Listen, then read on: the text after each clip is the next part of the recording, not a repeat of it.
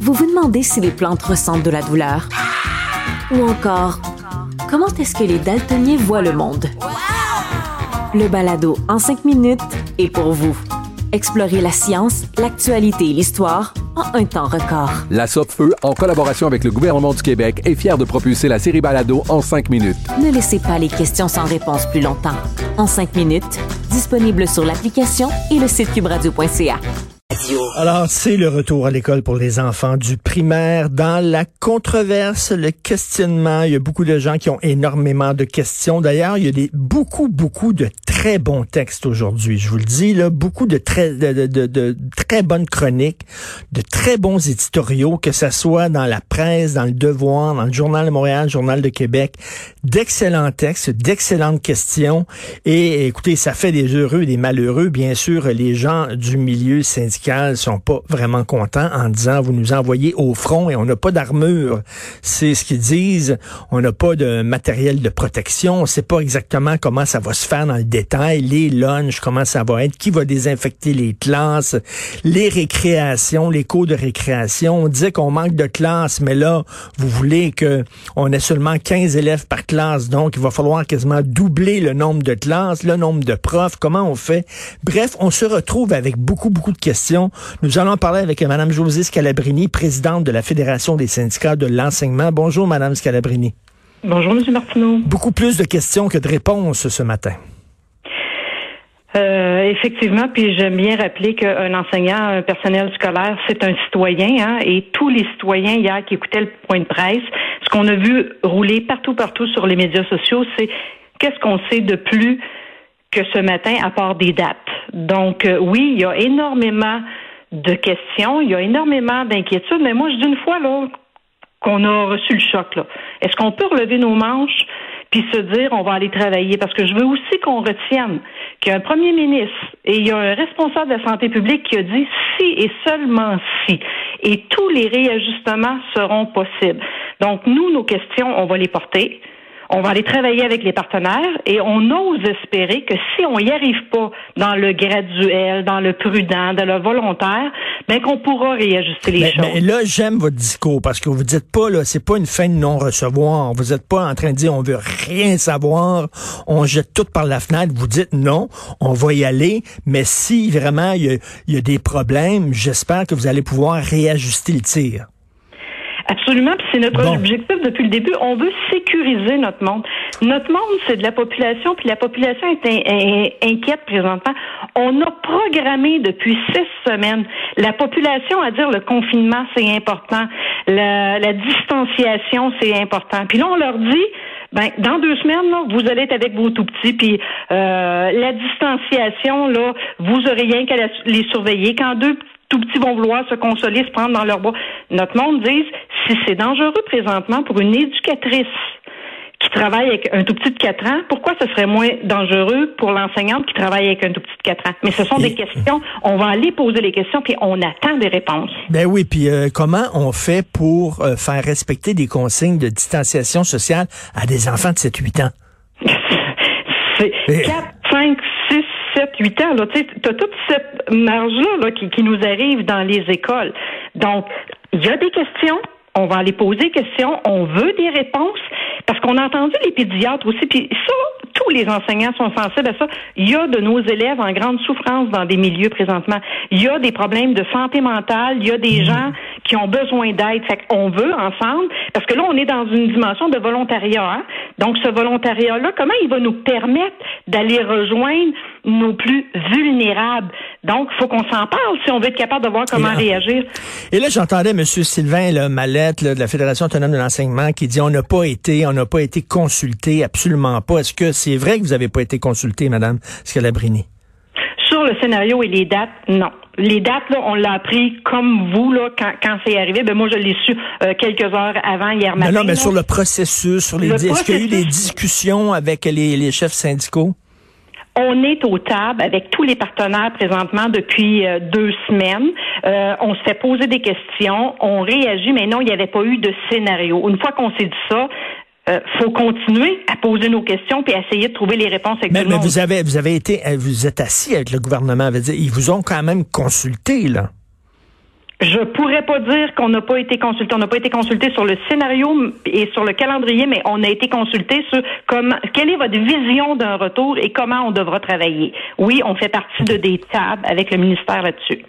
Parce que euh, finalement, là, on, on, on j'irai pas jusqu'à dire qu'on se sert des enfants comme cobayes, mais c'est certain que on, on, navigue dans le brouillard. Là. ils vont, ils vont essayer, ils disent, là, ils vont par le, ce qu'on appelle en anglais le gut feeling. Ils disent bon, je pense que c'est une bonne chose de retourner les enfants. Après ça, comment ça va, comment ça va se, se, se, passer? J'imagine qu'on va se réajuster, on va réajuster le tir au jour le jour.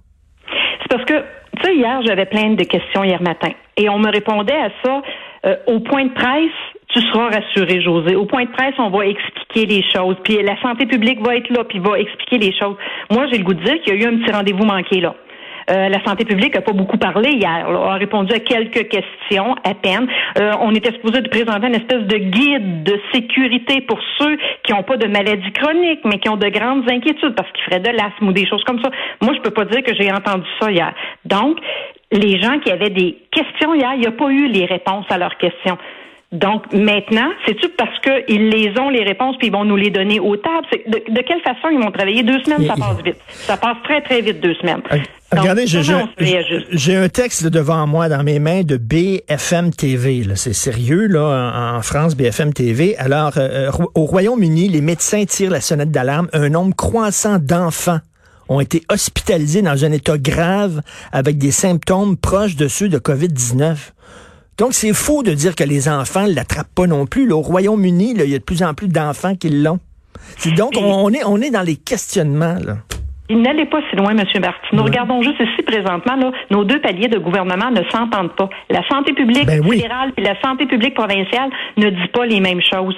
Donc, moi, je garde en tête qu'on nous a dit si et seulement si, puis que les réajustements seraient toujours possibles. Puis je ramène là, si on a fermé toutes les écoles en 24 heures, j'ose espérer que même à 24 heures d'avis, si on se rend compte que la sécurité n'est pas au rendez-vous, qu'on n'a pas été capable de relever ce grand défi-là qu'on a, ben qu'on va se réajuster. Qu'est-ce que vous allez faire si vous sentez que vos enseignants, vos enseignantes ne sont pas en sécurité, ne sont pas suffisamment protégés? Est-ce que vous allez quitter le milieu de travail en disant, nous autres, on y va pas, là, on ferme les écoles, puis ça vient de Vous l'avez vu comme moi, depuis euh, plusieurs semaines, on marche beaucoup avec des arrêtés ministériels.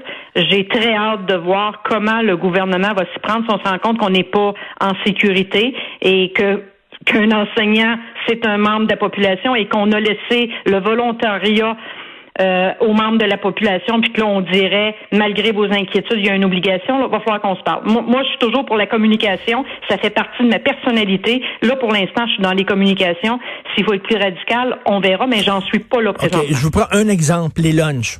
Dites-moi comment ça va se passer, les lunchs ça va être une de mes premières questions. J'ai entendu hier dans le point de presse qu'on n'irait pas à la cafétéria, donc vous êtes en train de me dire que les enseignants vont prendre en charge dès le matin leurs élèves jusqu'à la sortie, mais qu'ils ont rien que 50% de leurs élèves.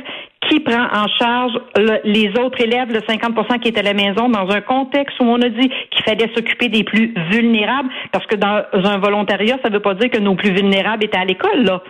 Donc, comment on va s'occuper de nos plus vulnérables? Comment on va rendre service aux pédiatres qui nous ont dit qu'il y avait beaucoup de problèmes dans les familles. Il faut trouver des réponses à ça. Oui, mais je, veux, je vous sens plus ouverte que votre confrère, M. Mallette. M. Mallette, on dirait que c'est une fin de non-recevoir. Il veut rien savoir. Il est beaucoup plus agressif. J'aime votre ton en disant, on est prêt à travailler avec vous. On va le faire. Mais par contre, s'il y a des difficultés, s'il vous plaît, écoutez-nous je, je veux pas être en, comparaison. Je, vais euh, continuer à être ce que j'ai toujours été dans la hmm. recherche de solutions. Je veux qu'on continue à chercher des solutions, mais je jamais je vais aller dire que notre monde n'est pas inquiet. Notre monde, c'est la population, puis la population présentement est inquiète. Est-ce que est-ce que c'est une bonne idée d'envoyer des enfants à l'école? selon vous, en général? Mettons si on disait, là, effectivement, on règle les problèmes de sécurité, puis euh, les enseignants, ça va être correct. Est-ce que selon vous, effectivement, c'était la voie à prendre? Monsieur Martineau, vous voyez comme moi que les scientifiques sont pas d'accord les uns avec les autres présentement. Donc, comment vous voulez que moi, qui n'ai pas une scientifique, mm. je réponde à ça? Mais je suis sensible aux pédiatres qui nous disent ils vivent des drames dans des maisons présentement.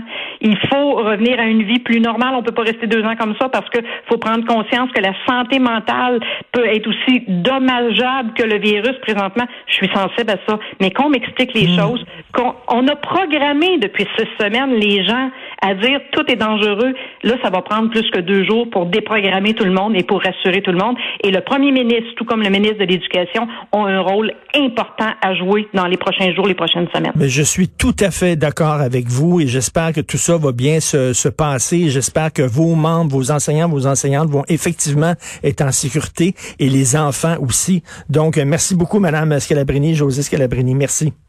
C'est un plaisir. Merci, à vous. président de la Fédération des syndicats de l'enseignement. J'aime ça. J'ai son ton.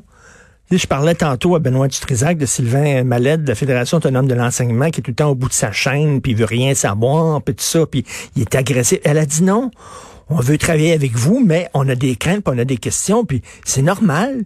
Qui n'a pas de questions aujourd'hui? Moi, je suis très, très chanceux que mon plus jeune, j'ai trois enfants, mais mon plus jeune est au secondaire. Donc, je n'ai pas à me poser la question, est-ce que je l'envoie ou pas?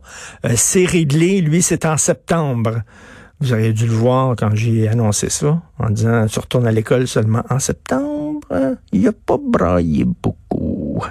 Alors, mais on est dans les questionnements et euh, j'aime euh, j'aime ce que j'ai entendu de Madame Scalabrini. On est en période solution, en mode solution.